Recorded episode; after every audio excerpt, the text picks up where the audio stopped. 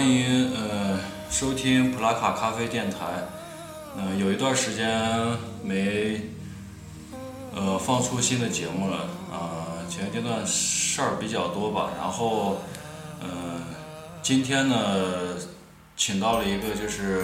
刚完成嗯、从反正走了走了一遭，最后最终的目的地去了尼泊尔。然后今天主要是介绍一下他这趟呃旅行途中遇到的一些有趣的事儿。呃，欢迎呃来到我们演播室嘉宾贾浩林。嗯，大家好。嗯，然后咱们就开始，你这趟线是从哪儿开始嗯，起始？呃，这趟线是今年呃第一次去西藏，然后是从那个应该我按我来说应该是从呼和浩特一直到呃尼泊尔加德满都，然后再翻回来。嗯呃，从呼和浩特坐火车还是？呃，因为这一趟线儿今年都是一直是在跟那个我朋友之前有一个工作摄影工作室的朋友，对我们今年一起是开车过去的，所以说我我跟他碰头实际上是在兰州。嗯，啊，然后从呼市到兰州是坐火车，然后剩下的都是我们自驾，然后开着车去的。对对对，那咱们就是，呃，故事从哪儿开始的？呃，就就从兰州开始吧。从兰州开始。嗯，好。呃，我是今年的七月十四号吧，就是嗯，哦、就是世界杯结束的，呃，决赛结束的那那 那天那天嗯走的，然后呃那天看完比赛，然后睡了一会儿，就走了。嗯，然后就就开开始开始出去玩儿。那个今年本身有一个长假，然后挺挺放挺长假的，然后也不用上班儿，反正就到了第二天到兰州，然后跟他们早晨碰面，都兰兰州连早点都没有吃，就直接坐上车就 就开始就往前赶。他们那天本身说要要晚上要是到青海湖的，对然后就一直路程比较紧，前面的压缩的。呃，这样就是，你大概从呃，你就给大家介绍一下你这趟线儿从兰州到一站一站一站给大家介绍一下，大概，呃，走了多少站是吧？对对对，让大家有个大概印象。其实挺长的，我这一趟走了整整二十三天。然后第一天就是从七月十四从呼市到兰州，对七月十五兰州到西宁，然后到青海湖的黑马河，对，呃，来那个黑马河住的。然后七月十六是早上在黑马河看的日出，然后、呃晚上一直穿越了柴达木盆地到那个格尔木，格尔木。然后十七号是在格尔木住的，然后是从格尔木到昆仑山到五道梁，呃，就是青藏公路的五道梁，嗯、然后十八号是在呃那一晚上是在五道梁住的，十八号是从五道梁到唐古拉山，然后到安多，那一天到安多被坑了，然后 然后就不得不再往前走了那么一百多公里，然后到那曲住的，那一天晚上到那曲都十二点多了，呃。十九号是从那曲到当雄到拉萨，然后那一天就用了五天的时间，然后就到了拉萨。到拉萨，嗯然后在拉萨玩儿几天。在拉萨玩儿，呃，在拉萨玩了，应该是睡了三晚上，嗯，睡了三晚上，呃，就是拉萨市内的一些景点儿，像大昭寺呀、八角街、罗布林卡，然后一些地方拉萨那会儿应该人比较多的是吧？旅游旺季。是，因为那会儿都是学生都放假嘛，放假然后人爆满。像那天去了一下，因为我们因为有一个车里面四个人，然后有一个是女生，嗯然后她当时就，呃，就就有点不喜欢住那种青旅啥的，嗯所以说我去了，只是大概问了一下，就是那会儿当时平措和雍措，像这两个比较有名的这种青旅都住满了，都没有床，然后我们就找了一个那个拉萨有一个朋友，然后在朋友他自己开了一个店里面是先租的是吗？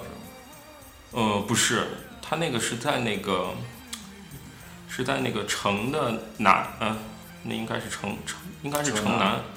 就富人区好多小别墅。呃就是那样的，有一个大酒店的一个后面，我我一会儿得想一想到底这酒店叫啥了。对，然后从拉萨出发的，然后呃，从拉萨出发，我们有一天是到那个哪儿，呃，第一天是想去看羊湖，七月二十二号是从拉萨出发的，对，然后到曲水，然后到羊卓雍措。嗯，呃，那天到羊卓雍措，呃，我们那一天出发就比较晚了。我们那天因为办了那个到尼泊尔的签证，然后到扬州雍措都下午四点多了，然后来扬州雍措待了快快一个小时吧，然后就一直往前赶。那天本身说要到江子，结果又赶晚了。那天开车又开到十二点多，然后到江孜那天是住的，然后二十三号是从江孜到日喀则，然后到那个翻了一个加拉措，呃雪山，然后到定日。呃，那一天到定日的时候大概是下午三点多，然后本身是之前就是一直说是想去那个珠峰大本营来着，开上车去，结果到了定日那个边防站的时候，他们说那个要边防证。呃，我们有边防证，就是过边防站的时候，人家说那块儿那个你我们开了一小凯越上去的，嗯，然后说你这你这凯越不行，绝对过不去，那块儿今年在修路。哦，然后因为我们车里面的领领队吧，算是就是那司机，他之前都去过三次那个西藏了，然后他有一年是骑自行车一直骑到珠峰大本营的，嗯，然后他说本身想着还能去呢，结果呃一听修路，然后说这这凯越绝对上不去，对，我们还是两驱的凯越，自自动挡，都不是手动挡，自动自动挡。每天如果要开个几几百公里的话，那刹车片直接发热都有点不灵了。对对对，然后那一天就说呢，反正也来这儿了，就就去看一下吧。结果就在那个边防站那边租了一个车，然后呃晚上从六点多开始走，然后就坐上车去珠峰大本营住了一晚上。那一天是，对对对，然后呃二十四号早晨起来，嗯，结果珠峰大本营啥都没看着，下下了一一晚上雨，然后又从又翻回到边防站，把我们的车取上，然后从那个定日的边防站，然后又开车，那一天开到樟木，嗯，然后二十五号是从呃在樟木住的，然后第二天出发，呃到加德满都，来加德满都一共待了五天，然后三十号是从加德满都回来，然后又原路返回，然后又是樟木，樟木，但是每一天回来的地那会儿想着就是不在一个地方住嘛，然后那天晚上实际上是都过了那个呃江孜了，我们那一天晚上是在拉孜住的，然后三十一号是从拉孜到拉萨，那天晚上是三十一号是在当雄住的。对，然后就开回来是吧？对，因为那个车实在是太太有点儿，那个车可以出境吗？车车不可以，车不可以。就是人停到樟木，然后对那那那块儿有一个那个，呃，我们住店那老板他还挺好的，嗯然后就让我们把车停在他们店门口，然后放了五天，对对对，然后然后就开回来了，就嗯。原路返回算不下来。嗯，就回来的时候去的一个那个八月一号，八月一号去了一个纳木错，嗯，看了一下纳木错，然后剩下的就是原路返回了。对对对，呃，然后又又是从又到格尔木，然后格尔木到兰州，然后你回到了呼和浩特。哦来了我我来霍我我来兰州就停下来了，他们又坐上车，然后去了一趟那个哪儿，呃那个麦积山石窟，就是从那个兰州往西呃东南方向那块儿。一直到那个宝鸡那一段儿的中间儿有一个那个哦麦积山石窟，对对对对，嗯就是这一趟线儿。我实际上是八月六号到呼和浩特的。我们这一趟线儿，呃，你觉得比较有意思，你对你印象比较深的那一段儿？呃，印象比较深的，嗯，印象比较深的，还是出了金牛？呃，其实那个就像之前那个青海湖，我是去年就去过一次，嗯，然后那个去年来青海湖，但是去年在青海湖只是，呃，像那些一日游一样的，从那个西宁，然后坐上车包了个车去青海湖看了一下，拍几张照片就回来。不过对对对，这一次就不一样，这一次我们呃，在那个黑马河住的时候看了一下日出，嗯、青海湖那会儿应该也挺漂亮的，就油菜花啊什么的。呃，那那会儿油菜花还就是我能看见的黄的不是很多，但但是还是挺漂亮的。就是那两天可能，嗯、都一路上都是在下雨对，嗯、然后走在那个路上，嗯，开一开，然后就看见那天就阴了，然后就嗯暴雨，然后一会儿穿开出云层，然后它又不下了，就这样的。不过那个青海湖日出是是第一个印象比较深的，它呃像黑马河那一块儿，一般的那种的车是。就是如果说你要是一日游，你到不了黑马河。嗯，一般的都是那种的自驾或者是骑哦环青海湖骑车的人，他们在黑马河会有一天的那个住宿，然后那边还不错。我建议，如果要是大家以后想骑车子环青海湖去玩儿，呃，可以去那个黑马河那一站留一下，嗯然后它那边湖边上有那种的呃帐篷，但是那个质量也不算很好，但是你你在那住是吧？对，就是在湖边儿，然后走上都不到一百米，然后就到湖了。对，就他们他们那个早晨挺有意思的，就是呃，早晨在那个黑马河那一边有一个那个，他可能是藏民的一个一个朝拜吧，朝拜圣湖，他们都拿着那个拿那个哈达包着那像砖一样的东西，然后往湖里面扔，然后念经，然后还还祈求平安什么的。早晨看完日出，看了看他们那个那个祭拜的那个那个仪式，嗯，挺有意思。然后那个拍几张照片，效果也比较好。对对对，然后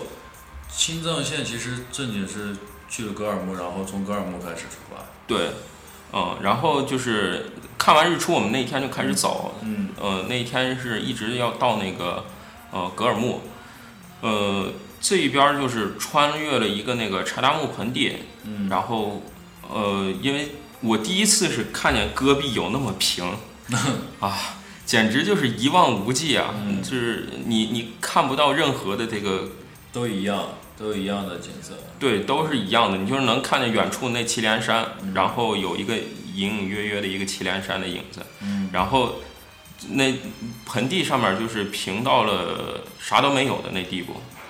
呃，那一天是一直到那个格尔木路上，就是看那个柴达木盆地还挺有意思。对，然后因为呃车上的有剩下两个人，除了司机是四川的，他们有一个是浙江的嗯一学妹，然后还有一个是广西的，他们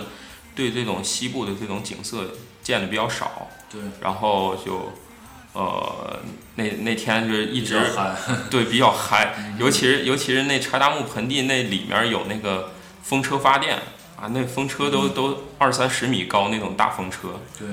哦，我倒是在草原上也见过，但是那个没那么壮观。没那么壮观，嗯简直就是几百个风车，然后就一起转。对然后那柴达木盆地挺有意思，然后然后你们青藏线就是穿越那个算是无人区吧？对，人其实这会儿青藏线还比较好走。它也有有兵站，应该是不是？哦，有兵站，就是各种那个，你像唐古拉山那块儿嗯回来的时候有兵站，路上有很多兵站。然后这一趟去了，就是没没打算那种太省钱的那样穷游。嗯，然后呃，在格尔木住完了，就是往前出发。这这块儿说一下那格尔木，嗯。我不知道大家有没有去过那格尔木，就是格尔木其实挺有意思的，让我印象比较深的就是我一直以为格尔木原先是就是一个藏族的地方，嗯，但是去了以后发现那块儿就是几乎没有藏族人，嗯，那块儿其实回族比较多，还有那个哈萨克族好像是，对对，我查了一下那个就是百度上面好像是哈萨克族，就是他们那块儿是信仰伊斯兰教的那么一个地方。嗯，然后我们正好住那酒店旁边是一清真寺，他们那两天在斋月嘛，每天四点多就开始念经。对然后我一直一直纠正了这种观念，我一直以为格尔木是个西藏的那么个地方，然后它那个城市也特别有意思，就像咱呃咱们那个城市周边的路旁的那下水道，他们他们不是在地下的，而是在地上的，就像一个那个哦，管道都布出来了，在外头呢。就不是一个管道，他们格尔木就是一个沙漠荒野中的一个绿洲那么一个地方建的城市，嗯。然后他们的那个就是路边的那个河都是在路上面，路上面，然后那个你都能看见那水在路道牙边上在流，然后他们有的人早晨那个那个那个洗东西，或者是那个去去去洗个手呀，我见路边还有刷牙的，然后就一直都在那路边上那那地解决了是吧？对，然后你一出了格尔木，就是只要出了它那个城边儿上的那个那个楼房，嗯，然后又是一片平地，就是走青藏线儿。那边对，而且格尔木的那个天气不是太好。格尔木由于它是在那个荒漠的那个腹地嘛，它只是一片绿洲，就周边全是那那个青藏线儿那一条路上的哦荒漠，然后吹起来的尘土。对对就是我来格尔木待了一天都没见过太阳，就是那种灰蒙蒙，像那个沙尘暴一样。从那个格尔木出发，就是走那个唐古拉山。嗯，你像如果要是骑自行车去的话，每一天那个应该骑个一百多公里，对，然后可能五道梁那一块儿是比较重要的。反正那一天晚上就一直开到五道梁。嗯，嗯，五我在那儿住的。对，五道梁是一个小镇还是村儿？呃，五道五道梁它应该就算一个，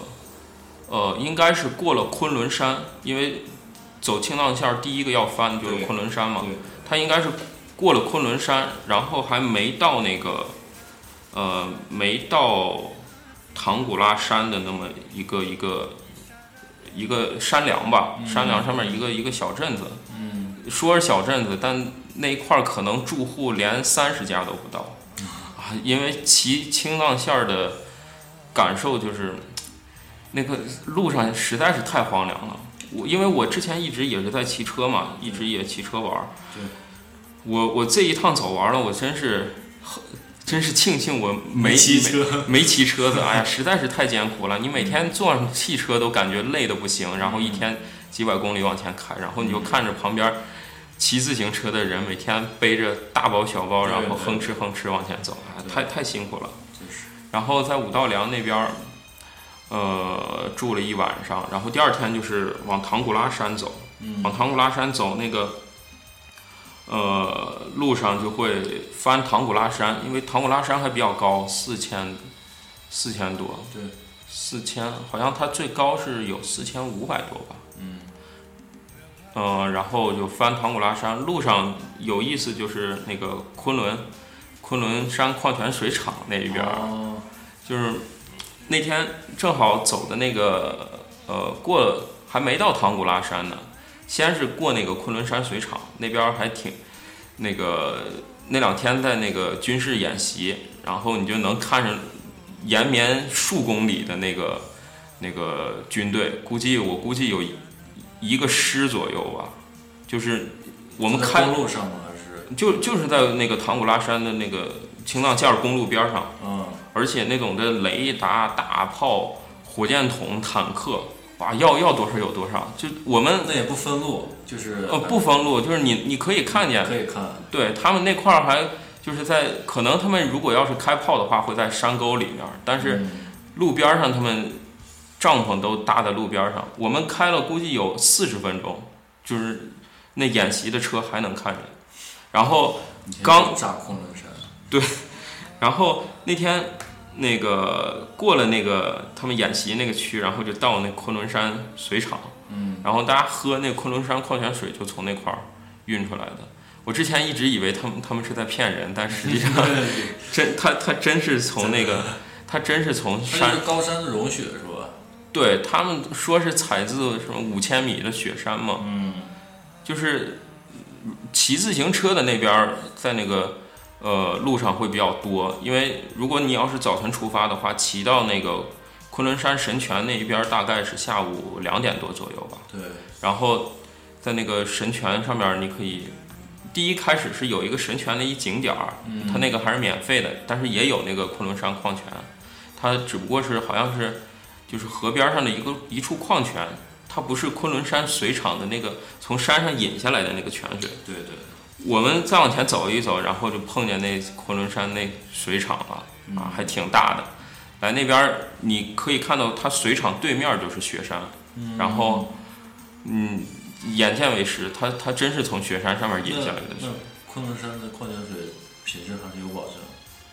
我感觉还不错，反正我来那边儿那个就是它那景点儿里面接了矿泉水，反正我接了两三瓶儿，喝喝的还挺好。是吗？嗯，一般 如 如果要是如果一般的话，矿泉水就是你要是到一个地方喝水的话，喝不好它会拉肚子什么的。但是那边儿我喝了三瓶儿，整整一喝到晚上那三瓶儿水，它还都没事儿。呃，然后那一天晚上就一直呃到那个翻了唐古拉山四千多米，那一天在唐古拉山上面下雨，然后啊就把我们想出去拍个照都不行，然后就不得不留下来。留下来以后，那个在那个山上面，就是来车里面坐了一会儿，等雨停了，我们才出去拍了一会儿照片儿。那会儿大概是五点多，大概五点多以后那会儿在那个青藏高原上，那个气温大概多少度？比较冷，比较冷。就是像现像现在十月份，呃九月份、十月份哦不是呃，应该会比这个冷。冷点儿。它本身是海拔高，会气温比较低，然后那天又下雨又刮风的，可能，呃，那天我估计也就是个十度左右吧。就是反正我我反正那一天是出来的时候穿着秋裤着，他他们他们穿没穿我不知道，秋裤是北方人啊专供。那那实在是扛不住，然后尤其是那下雨太阴冷了，嗯路上你就能看见那些骑自行车的还披着雨披，哎呀，嗯，我真佩服他们。没有徒步的吗？呃，路上遇见一个徒步的，他他，真是太拧了。而且 而且他徒步还不是像一般这种旅旅行者去徒步，他是一那个流浪汉，哦，拖着自己那平板车，里面就乱七八糟自己那破家当，就是刚过了那个那个唐古拉山山顶往下走的时候，嗯。我们看见他那个腰，呃，就是肩膀上扛着他那破车往前走，然后呢，我还下下去还跟他推了一会儿车，嗯，哎呀，是，就就感觉那那人太辛苦了。他是一流浪汉，他他好像他们家是在在在就是西藏，然后他可能是流浪到那个哪儿了，流浪到青海，可能是就是走也是走过去，再走回去。对 对对，你你看见他是真的是啥都没有，嗯，就是那车上是烂瓶子呀其，实那咱们很多其实玩户外什么跟人比真弱爆了。啊，简直弱爆了。人家如那天晚上就是七点多他就不走了，嗯然后我帮他推到一个地方，就直接他那个在那个有找了一个那个山坳，嗯然后里面自己就生活，然后 自己生活。对我我们最后没没啥送的，然后给他烟抽他也不抽，然后我们不得不 找遍所有的，然后又想想着给他送个啥，还有个苹果。没有，我我们给了他一罐那个啥那个牛肉罐头，给、哦。给给了一个牛肉罐头，对然后然后那个还还就跟他说问了一会儿，然后那天我们由于那一天路上耽搁的时间比较多，然后我们一直往前开，嗯，那天本身是想到那个安多去住宿，对，然后结果安多被坑了。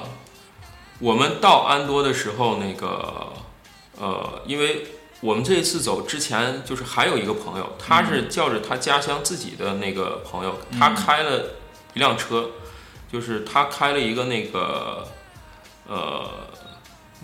那那那现代那叫什么越野了？就二三十万的那越野，嗯也不是太好。嗯，那个就相当于途观那一类的，好像还不是途观。城市越野是吧？哦，对，就是那巨耗油的那越野是叫啥了忘了。嗯然后他们那一天是比我们开得快，然后他们先到了，他们说那块儿这这边儿住宿挺贵的，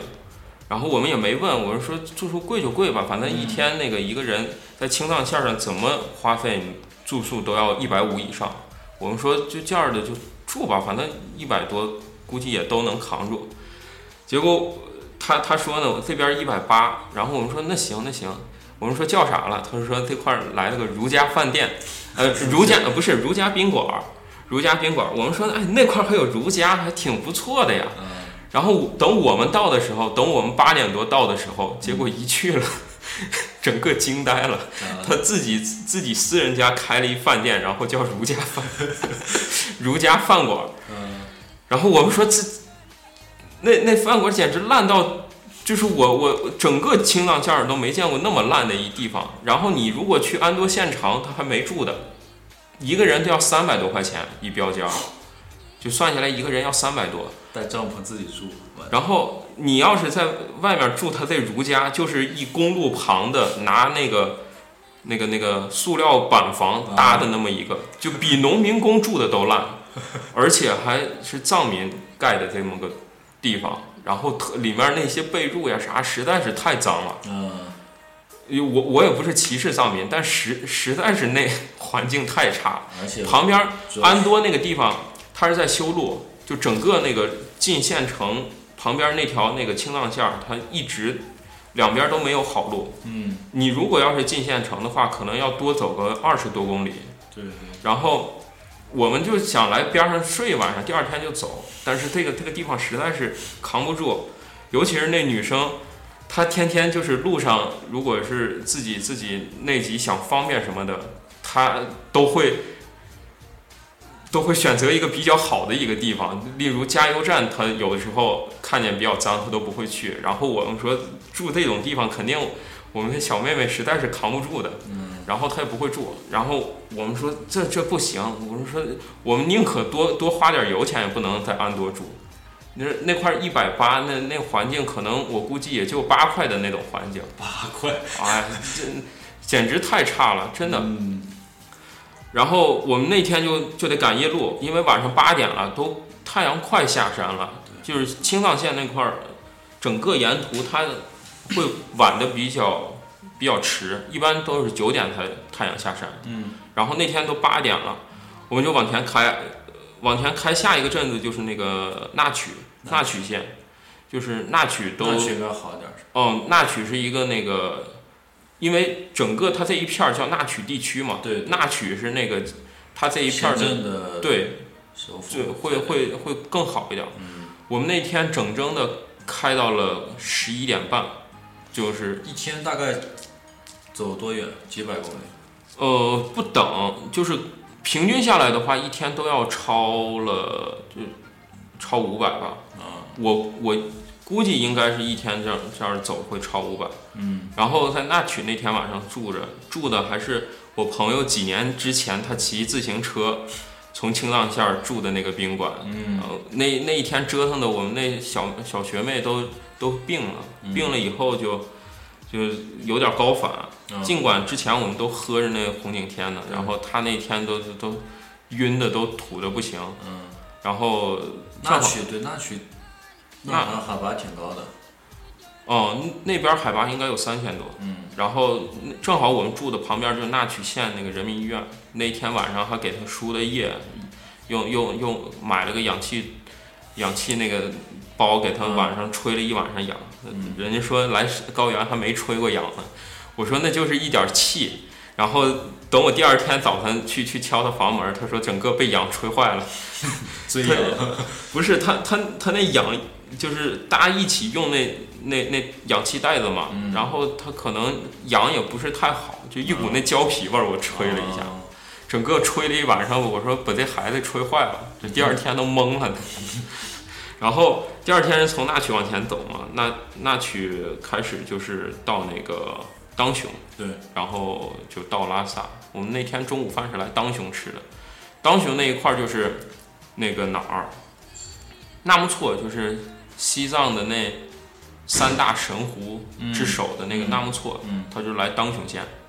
就那天中午到那个当雄的时候，本人说是要要去的是去拉萨的时候之前去，还是要回来的时候再去？我想了半天，一看天气不是太好，我们就决定回来再去吧。如果那一天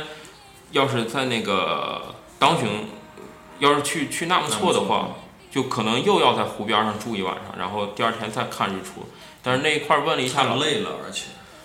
呃，就是这就那几天一直在赶嘛，嗯。而但是有点不划算的就是在如果要是你要是在那个当雄住的话，嗯。当雄住的话就是会比较贵，嗯。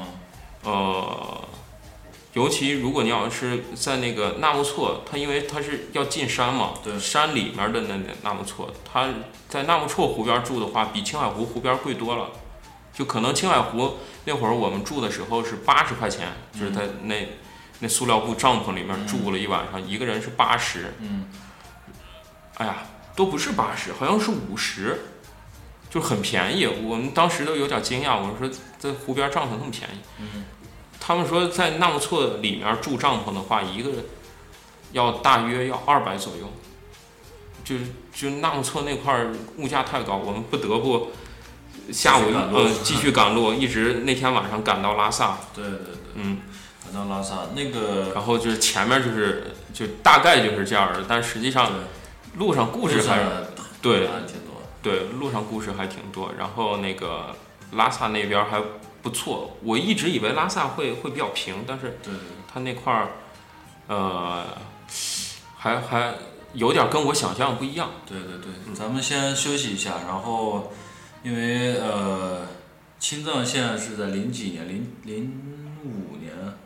大概是反正两千年以后修通的。对，就是它嗯它它那火车是在就是近几年才开对对。对对，近几年开通的，而且呃，算是进藏的唯一一条的，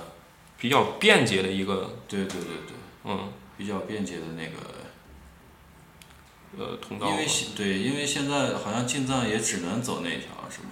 嗯没有，还有新藏嘛，还有进川藏。但是有火车的啊，有有火车，只有青藏，对因为它那块路还比较缓，它不像那个川藏那么。对对，那你们在那个就是走青藏线的时候，有没有看见那个藏羚羊呀什么的？嗯，没有，但是路边上看着那应该是像像狍子那么个小小小动物，在那个、嗯。在那个哪儿沱沱河那边，我们就是过了那个唐古拉那块儿有一个烽火山，嗯。烽火山再往前走就是沱沱河，他们那边沱沱河旁边那河里面，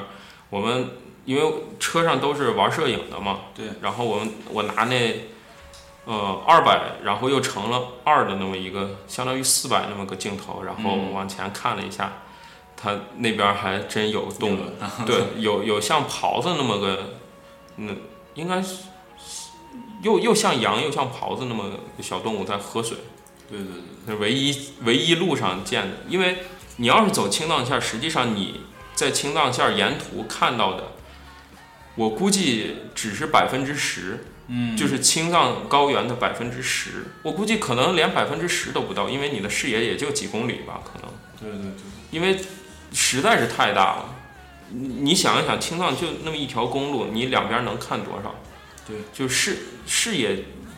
到达的范围可能并不是很大，它会青藏线儿可能那些动物都是在真正的无人区在，在嗯，也大概聊了差不多半个小时，然后咱们中间放一首歌休息休息。好，先听首歌，嗯。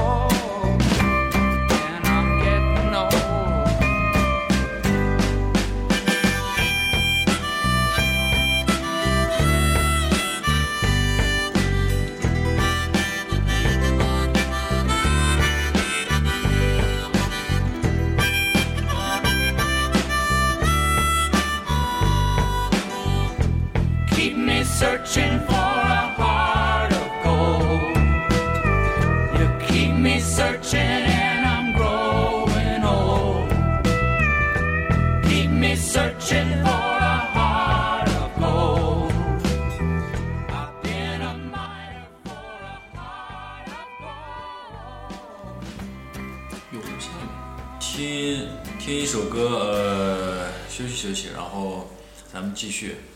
嗯、经过这一趟也不知道你说的累，反正我听的也挺累的。然后到了拉萨了，终于折腾到拉萨了。呃，其实然后然后然后从拉萨开始，故事继续。嗯，其实如果大家要是真的去过拉萨，我感觉这会儿拉萨并不是很吸引人。对，然后你像我们就在就拉像一个中转站一样，是吧？去对对，可能没去过的人，大家都觉得啊，去拉萨是什么精神之旅什么的。嗯但实际上，我真正到了拉萨，就是城边儿上，嗯，因为拉萨是一个那个山里面的一个谷地。对。然后你你你要进拉萨的时候，都是拉萨河左边儿开一会儿，拉萨河右边儿开一会儿，嗯，就是就是它围着那个拉萨河那一边，山谷一样的。对，它它它在开。嗯。我我我们在拉萨就待了三天吧，嗯。算算上那天走的时候应该是三天，但是拉萨已经被过度的开开发了，然后那个那种神秘感，反正我是没感觉到，就是感觉就是一座城，对，而且游客特别多，游游客太多了。嗯。你像我们去的时候那一天，那个从当雄开到那边儿是住了一个朋友的，那个开的那么一个客栈，客栈，嗯。那客栈，呃，是呃是在是在我刚才看了一下地图，是在那个呃上北下南，是在西北，嗯嗯，不是不是在南边儿，嗯就是在西北那边儿。嗯那个他那客栈还挺文艺的，呃，但是。呃，我们在拉萨转的，实际上也就大家熟知那些景点儿，大大昭寺呀八八角街呀然后我们还去了个色拉寺，斯拉嗯，因为他们，你看我那朋友，他实际上来了四次了，他来了四次以后，就是他也没去过色拉寺，但是色拉寺有名儿的就是那辩经嘛，每天上午一场，下午一场，然后那佛教的辩经，据说是就是拉色拉寺是特色嘛，他们那块儿寺庙还是比较多的，但是那个辩经第二天看了一下。你听不懂他说啥，就是感觉我感觉更像是一种表演。对对对，你你可能你可能认为人家那种佛教的是是真正的这种有理论的，你能听懂那那藏语是在说啥，但是你听不懂，你就感觉他是在那个有一点表演性质。嗯，而且动作很夸张，是吧？对，太 太夸张了。你像我拿着相机，我们都拿着相机去拍他们，嗯我在前面，就是他有两个变径场，嗯。我我在那块儿，我一拿起相机来，他啊手舞足蹈的跟你跟你拍手呀，又是拿桌子拿拿拿那个手珠子比比划呀啥的。嗯等我一把相机放下了，然后他就歇一会儿，我一拿起来，啪，又又开始很兴奋，然后我一放下，他又他他又他又不不了。所以说我我我去了色拉寺，群众演员，我我去了以后，我就发现这实际上就是吸引游客，嗯他们是在做表演。反正我感觉是这样。你像，呃，罗布林卡，我建议大家不要去罗布林卡。都是树是吧？他说是什么西藏最大的那那那那皇家园林，但是实际上里面修的就是连呼市这种一般景点，我感觉都不如。他可能肯定没法和那人故宫啊什么那些，就就实在是太差了，我感觉花一百多的门票，然后进去嗯看了一下，太失望了，就是什么也都没有，然后那个那个内容也不是很高。对，你像到最后，他那一个还是最后那一个店还是就是民国时候修的，对就是一点儿那种宏伟的那种感觉也没有，而且里面还有个动物园儿，而且路还在修，那些路边儿的那些草都没有维护，都枯黄了。嗯，哎，那是我建议大家都不要去罗布林卡。对对然后那边儿我在那边儿还碰见一同学，我们那天晚上还吃了个 吃了个饭，呃，别的就没个啥。是吧？然后从拉萨出发开始去哦，对我我再说一句，啊，就是如果去拉萨的话，一定要去喝一下他们那块儿酥油茶酥油茶，和甜茶。我感觉那边人到下午喝个茶是非常惬意的。呃，给大家对给大家推荐一下，就是在那个可能有比较有名的，你像那个什么光明、呃什么马吉米啊，是那种马吉亚米哦，马吉亚米，就是在八角街那一块儿的好多好多这种店。嗯但是我给大家推荐一个，就是仓姑寺茶馆，嗯就是在那个八角街，呃，应该是是是东北角，就是你转到八角街后面大昭寺后面的时候，往北走一走，你问一下那个路，有一个叫仓姑寺的那么一个尼姑寺，你去那边儿去喝它的甜茶，它那块儿是本地人会比较去的多。嗯，然后都是尼姑在那块儿熬的，对，嗯然后，呃，就拉萨就不多说了，反正没啥意思，就往往前走吧，往前走，嗯往前走。就之前一直想着要去那个哪儿，去那个，呃，那个尼泊尔嘛，就是我们走的前一天，嗯。呃，去尼泊尔的流程是这样的，嗯。就是说你如果要是从拉萨进尼泊尔，你要提前在拉萨办那个签证。签哦，这就是直接拿护照在拉萨就可以办，对，呃，那个尼泊尔驻拉萨的使馆就是在那个罗布林卡旁边儿，罗布林卡后院儿，嗯。呃，那个拉萨博物馆旁边儿，嗯，他们那块儿有那么一个小地方。对对对，签证好办的吧，应该是，呃，好办，他每每一天就是尼泊尔人比较懒，嗯。他每一天那个早上十点开始办，嗯。然后你就排队，他可能办到十二点，嗯。最多十二点半，他说不给你办。了，然后，然后你办完了，第二天下午过来取签证，然后在那个使馆旁边就有那种的包车，嗯。然后你可以赶夜路坐上包车，直接他可能要开一晚上，第二天开到樟木，哦。是这样的。你也可以那个拿上护照，第二天走，然后坐那个不用赶夜路的那种班车。那还挺方便，嗯，如果说就像我我一起办签证，因为签证是我给办的，嗯。你像有的有的这种学生旅游旅行会比较时间紧，对。然后他们就一般就是胆儿大会坐那个夜车，但是我建议大家如果要去西藏不要坐夜车，非常的危险。白天开车都挺危险的，对我觉得，你像我们回来的时候，那车祸看的太多了。去的时候还感觉还好，但回来实在太多了。嗯就是我们是在那边办完了，第二天下午我们取上护照，直接从那个拉萨开始走。呃，他们那个护照还挺挺挺便宜，十五天的那种旅行，他们那块儿应该是十五天自由行是一百八十多块钱，嗯，好像是记这么个价，一百一百多，反正不是很贵。然后从拉萨出来以后，我们从拉萨，你如果说你要是去尼泊尔，可以直接去，嗯，就是从拉萨直接到樟木，对，呃，就是中尼边境那个口岸城市，你可以，呃它不不是城市，就是一线口岸啊口岸，你可以直接直接到樟木。当然，我们去了一个那个珠峰，嗯。珠峰大本营，我们就是那一天到那个定日的那边防站，我们是要要要去珠峰，结果那一天晚上下雨，我们包上车，像之前说，我们包上车，整整颠了我们嗯三个多小时，从下午包上车到那个珠峰大本营，一直在下雨。我们开到那块都晚上十一点多了，路上看见那骑自行车到珠峰的人，哎呦我去！啊，搓板路各种磕，那简直就是比青藏线儿，你你都感觉那会儿青藏线儿都是非常好的公路，就是你可能会遇见那点路路基塌方的，因为珠峰它为了保护环境，它不修柏油路，对，所以说那块儿是全是煤路，你都感觉火星表面儿，啊，颠的颠的最后都都受不了了。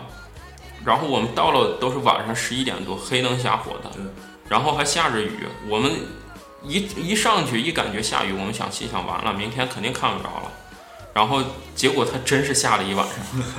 我第二天还起得比较早，我五点多我就起来，我说能看一下吧我。起来的时候能看见珠峰，因为我们待的那个地方实际上它跟真正的珠峰大本营还是有区别的。你像我们，待的这都是第一第一个站，都不是第一站，应该就是反正开放旅游的很多站，就是对，就开放旅游的，它可能嗯开放旅游那个算算算算零号站，嗯，一号站你还得往前再开六公里，就是坐他那种的环保车，我都不知道那那么大的二十二十几座那种车咋开上来的，哇，太牛了！就我们坐着那面包车，那藏民彪悍的放了整整一宿的那种藏歌，把我们听着烦的呀，给我开上来以后，我都 我都受不了。然后我们坐车上，我们就说呢，我说我说我说大叔，你别放了，我们放点歌。然后说我我人家来了，我们听我听你的歌会睡着。然后我们说那你就放吧，我们整整被折磨了一晚上。呃，坐一面包车，我们坐一九座面包车上来的，然后他就像那些那些在珠峰大本营再往里开，开到一号营地，就是有珠峰大本营那牌子那营地，对，那车那是二十几座的，我都不知道他咋开上来的。实际上我们去的那都算零号营地，我五点钟起来还能看见那珠峰，稍微有那么可能是中间的那一段儿，对，云开了以后对能看见那么一点儿，稍微能看见那么一点儿。像他们过了五分钟起来，他们啥都没看见，然后就是雾蒙蒙的一片，你看见云也特别多。然后我就来那山谷里面，就是就就合照了一张相就下来了，嗯，然后花了一个人包车一百八，住宿一百五，然后门票呢，还有门票还有一百多，反正整一个人花了五百块钱，就是在海拔快五千多的 住了一晚，住了一晚上，然后那那一晚上住的还由于下雨，那帐篷还漏水，我那枕枕头和被褥全湿了，不得不盖了两床，然后还晚上缺氧，我晚上醒醒了七八次，那那简直那这不是人待的地方，然后还缺氧又脏还漏水，嗯然后就在五千多还花了五百多块钱来嗯上面睡了一晚上，嗯，第二天就下去了，早上八点就下去了。完成了一个心愿，其实我当时是想着我就不想去，但是大家三另外三个人都想去嘛，就不得不去看一下。对但是你你了了这块心病，反正我这辈子是再也不会 去，再会去，再也不会去了。嗯啊，太不好了。他他去看珠峰，实际上最好是五六月，嗯，他四月开山，五六月，四月到十月是开山，对，剩下你像冬天他还不让你进去。封山，嗯，五六月是最好的，嗯。然后剩下其余的季节都是你碰运气吧。对对。嗯，然后从樟木出境吧，对，然后就开始咱们进入尼泊尔这一块，嗯，那天回来以后，第二天就是一直开到樟木。对，啊，它呃沿途景色比较好，但是我我想说一下，樟木那个地方非常特别，嗯，就是它因为是在那个就是青藏高原那那嗯喜马拉雅山的山那边，对，它是在山那边，就是你只要翻过了那个三幺八国道，从海拔四千多一下降到海拔一千多，然后整个那个景色都变了。你你在山山上面开开四千多的时候开的都是雪山，因为它三幺八最后那一段儿，你它那块儿有个观景台，你站在那个观景台上可以看到六座高达七千多米的峰雪雪山，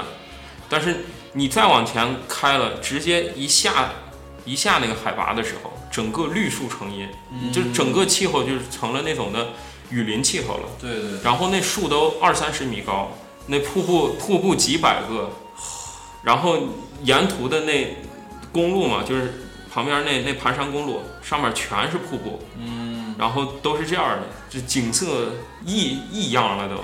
然后你就感觉一下子去了南方江南，一下子就就换了一个感觉，嗯。而且非常潮湿，嗯，呃，非常闷热。亚热带是吧？不是，它那块儿就尼泊像尼泊尔一样，它那块儿是分两个季节，嗯，就是旱季跟雨季。它因为有印度洋的那个嘛，嗯。印度洋的那个海风吹过来，就是分两个季节，对，就是旱季和雨季。你像这会儿去了就是雨季，闷热潮湿，估计有二十多度。对，然后你是往上面开四千多，下了那么多，你都感觉有点不适应。然后这这就是到了樟木的那个，然后那边儿更有更有意思，就是它那个小县城只有一条路，它就是盘山的那么一个一个一个地方，然后那些房子都干在山边上，嗯。然后另一边就是那个就是山下面，就是山下面那一条河，我不知道叫啥河，但是就是它盘山，全程只有一条路，全县城只有一条路，都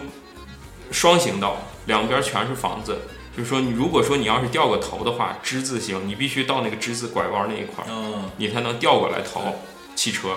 你要是不到之字拐弯，你都调不回来逃。然后它那个县城整个有十几公里吧，就是可能可能有是方圆吗？还是呃，就是那一条路，就是长度，就是来回盘山公路那长度，它因为它就一条路嘛，有十几公里，但是可能就是有公安局啊、有医院、有住宿旅店这一块儿，可能也就是个三四公里，嗯比较小，就是之字形。如果如果如果有兴趣的话，可以去上网搜一下那个那个那边儿那图片，挺有挺有风格的。对对对对，嗯，然后那个从樟木是需要换换那个换币的是吧？对，就是去了那边儿，就是很多的藏民都做这种生意，就是他一看你这种开车过来或者背包客，就直接让你换泥币，然后你们吃饭的时候，他，我我我在那儿遇了最少不下十个这种换币的人，就是那边儿那边儿货币还是流通比较快，嗯，而且你到了樟木以后，全是尼泊尔的货车，就很有异域风格那种的大大箱子车，然后般口岸都是这样的。对他们他他们那边风格，他们那边儿就是尼泊尔比较贫穷，然后从咱们国家进东西嘛，他们那种的车上面画的各种图，嗯各种图案很漂亮。然后换币那边儿是一比十六，但是我建议大家不要去樟木换换钱，那边儿会比较贵。嗯，一般在哪儿？拉萨，拉萨呃，不是，是到了加德满都再哦换，哦，那边儿会比较贵，而且这会儿你知道加德满都的华人就是比较多，然后加德满都竟然还可以用支付宝。你那块儿那块儿直接支付宝打钱，我们第一开始就是想着想少换一点儿，换个一人换一千五吧，嗯。然后就换那么多，然后第二天就过过口岸，嗯。过口岸，他那个樟木，中国来那个中国和尼泊尔之间那条河上面修了一个桥，叫中尼友谊大桥，嗯，穿过桥桥对岸就是尼泊尔。你们走那条路是不是叫中尼公路？呃？不是，它那一段应该是算三，就是到一直一直到樟木的那一段应该叫三幺八延长线。嗯，中尼友谊公路可能是是是那个另外一条线。对对对。然后你到了尼泊尔以后，呃，去了两个城市，算是嗯，对，去了两个城市，一个加德满都、博卡拉，嗯，一个博卡拉。对对。然后先先讲加德满都吧，加德满都有什么好玩的？先讲加德满都吗？啊，还是还是你说你说加德满都是呃，我感觉加德满都印象比较深刻的有没有？呃，加德满都那个城市还比较好，那个城市比较大。对，我们第二天过了那个边境口岸，就直接你可以在那个尼泊尔他们口岸对面包车，嗯有很多人做这种生意，因为从中国到尼泊尔只有这么一条公路可走。嗯然后前一天我们吃饭的时候问了一个那个呃背包客，就是也是那种大学生，然后问了一下他们那边儿怎么样，然后环境呀或者是住宿什么的。然后我们因为我们几个人都是第一次去，而且我像我这种的，我们几个人之前连攻略都没看，嗯嗯就就是就是那天晚上他问了一下哪块儿比较好玩儿，然后我们有几天行程，然后大概去看一下吧。对，就就是这样的去的。然后第二天去了，就直接你一过口岸，然后他那块儿会签一个单子，然后你得给你的签证盖上章，然后你就可以进进进尼泊尔了。对但那块儿那个车，呃，最后一条给大家的建议就是，如果你要到到尼泊尔去过口岸包车，你一定不要那种太着急，因为。尼泊尔和中国有两个时差，嗯它跟中国差俩半小时。呃，你像尼泊尔，呃，中国开开口岸是十点，你到了尼泊尔才八点。你到了尼泊尔那，他们拿的都是苹果手机嘛，那自动校时，你一一到了那个尼泊尔那口岸那一边儿，那桥那一边儿，直接自动一对时，哎，说这会儿才八点多，嗯。然后一开了以后，你你就感觉那边儿那个他们那些包车的要价比较狠。嗯，然后你像我们去的时候，一个人是二百包包那个车，就是把你从那边送过去，对，就是从口岸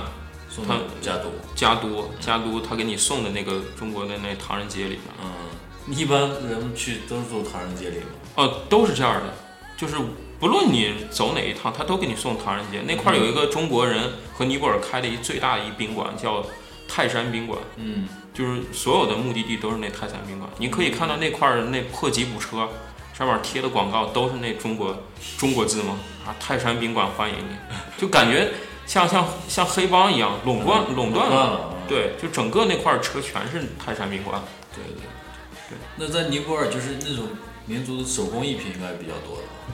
嗯，呃，尼泊尔的手工艺品还比较多，就是我们包上车以后，嗯呃，你看我们回来的时候就包那个车才三百块钱。嗯我们去的时候包那个车是五百还是四百，就反正比较贵，就是去的时候包贵了，对，没跟讲价，就是我们四个人也不想跟那些像学生一样挤，他们那些学生一个车里面就是那种的北京的幺二三吉普，他们那一个车里面可以坐八到九个人，就都是挤得要死，然后还得把行李都放在那个吉普车上面。嗯。然后我们四个人，我们就说我们坚决不跟那些人挤，然后就我们四个人松松快快的坐。尼泊尔车实在太烂了，而且路也不好。尼泊尔的路就是没有铺柏油，然后那个有一段没有铺柏油，然后铺了柏油的路也比较比较窄，然后他们那边那个跟中国没法比那个路况，就是路政修的实在太差了。然后你像我们坐那车那吉普那座位都是木头的，只是包了一层那个皮，嗯然后特累。嗯那不知道是印度产的什么牌子的车啊啊？坐到加德满都的时候都快快快硌死了。然后但是那一块儿的人应该是幸福感比较，幸福指数应该比较。呃，尼泊尔贫富差距不是很大，嗯，它贫富差距不大，导致的就是所有人你看上去都一样。都一样的啊。对，而且那边没有什么重工业，对，你像我们沿途从口岸到那个加德满都，整个的全是那种二三十米，就像我说那种的原始森林。嗯尼泊尔人，我感觉对保护环境比较重视，他就是我没有看到有树有秃的地方，全是密密麻麻的。而且它的产业应该就是以靠旅游支持的。呃，旅游业、手工业，他们全国手工业占百分之七十多。对，行，它是这样的。嗯，然后呃，在尼泊尔你觉得还有别的有意思的吗？呃，还挺有意思的，嗯，就是呃，在那个加德满都和博卡拉都。嗯都都，因为第一次去国外，我是第一次去国外，嗯然后那个我感觉挺有异域风情的，嗯它有点尼泊尔有点像印度，对，它有点像印度，但是和印度还不一样，就是大家一直以为尼泊尔是一个佛教国家，嗯但是实际上尼泊尔信印度教的会比佛教多。哦，然后你在呃私下听你聊，你在博卡拉还玩了一次那个滑翔，对我们去博卡拉实实际上就是想玩那个？去想做滑翔，嗯因为在博卡拉滑翔比较便宜，嗯核算人民币才六百块钱一次，多长时间？呃，二十分钟。在天上待二十分钟。对你像在中国，如果做滑翔的话，没个几千块钱是下不来，而且还没有地方可以做。嗯，就是中国可能领空跟上上面管的比管制对对管嗯。尼泊尔没那么多飞机，嗯。然后那个他那边儿那个全是各种国外的那些滑翔爱好者，然后去那块儿挣钱，挣钱完了自己再到自己国家再训练。你像嗯。我那个教练是智利的，哦。呃呃，他们三个人由于运气不好，他们三个人都没滑翔上，就我一个人在博卡拉滑翔了。然后这是和和什么有关系？就是排队排不上吗？对，嗯那两天简直爆满，爆满，就是我们也也也是失误了，嗯，没有提前去定，哦，没有提前去定，然后就是导致了他们三个人都没有滑翔上。对对对对对，行，那今天先说到这儿吧，先说到这儿。先说到这儿吧，好，然后，嗯、下一期再来。对对对，下期下期每每次每次我哎我我我一过来一说就一个小时，没事儿 没事儿没事儿，估计大家也听的比较累了。然后，呃，也有里面也有一些那个，大家如果出去玩儿这走这趟线儿的话，就有一些小经验小对小经验、小建议。嗯，呃，行，那今今天咱们就到此为止。好，嗯，呃，大家可以关注我的豆瓣儿对 B B B 鸟二点零，